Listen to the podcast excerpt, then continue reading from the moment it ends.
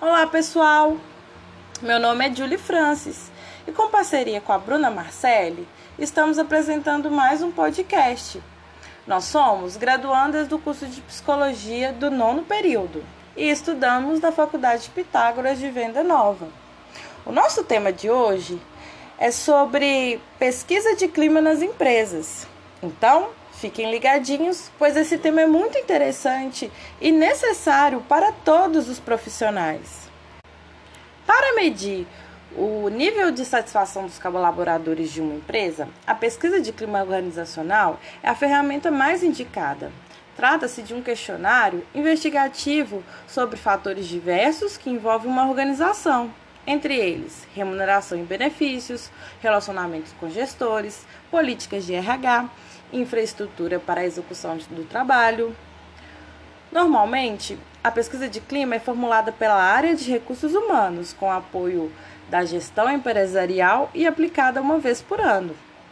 Também pode ser pontual, quando há necessidade de avaliar um aspecto exclusivo e imediato. Segundo Chavenato, a qualidade ou propriedade do ambiente organizacional que é percebida ou experimentada pelos membros da organização é o que influencia poderosamente o seu comportamento. O autor afirma ainda que, quando há elevada motivação entre os membros, o clima organizacional se eleva e traduz-se em relações de satisfação, animação, interesse e colaboração. Assim, Chavenato reforça que a pesquisa de clima organizacional é extremamente necessária para identificar e confirmar todos esses pontos. Com as respostas obtidas pelo questionário, é possível reconhecer quais as práticas bem avaliadas e aceitas pelos colaboradores, e, sobretudo, os aspectos que provocam insatisfações. Com esse diagnóstico em mãos, fica mais fácil criar um plano de ação para corrigir o que está errado e aprimorar o que pode ficar ainda melhor. Por exemplo, se a pesquisa aponta que os funcionários estão descontentes com a falta de comunicação e alinhamento dos objetivos, a empresa pode instituir novos canais de diálogo e divulgação. Um boletim corporativo com as principais notícias e resultados é um instrumento capaz de auxiliar na resolução do problema. Ou então, a outra alternativa é a realização de reuniões periódicas para a transmissão de informações. Vale lembrar que é preciso sim adotar um processo de reflexão sobre o seu próprio negócio e então elaborar uma pesquisa personalizada. Para ajudar, a empresa pode contratar uma consultoria externa para esse tipo de processo. Agora, vamos conhecer outras vantagens que essa ferramenta pode trazer para o ambiente de trabalho.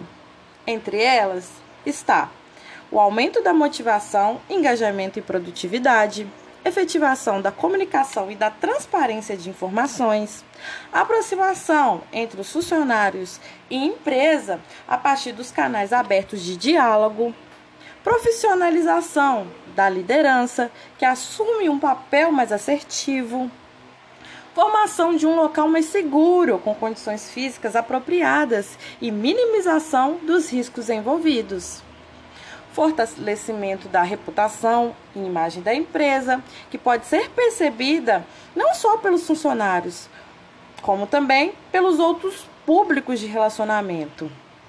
Consolidação e adequação à filosofia da organização. A diminuição da rotatividade, uma vez que os trabalhadores enxergam o esforço da empresa em instituir políticas e melhor, melhores práticas de RH. Índices de acuidade melhores por conta do comprometimento. Por fim, é válido lembrar que deve haver consistência entre o que é dito e praticado e que os funcionários conheçam os objetivos de negócio e saibam como atuar para atingi-los. Com essa ferramenta, não só a empresa ganha, mas os funcionários também, provocando um crescimento mútuo. com essas informações poderosas, nós ficamos por aqui. Até a próxima e tchau, tchau!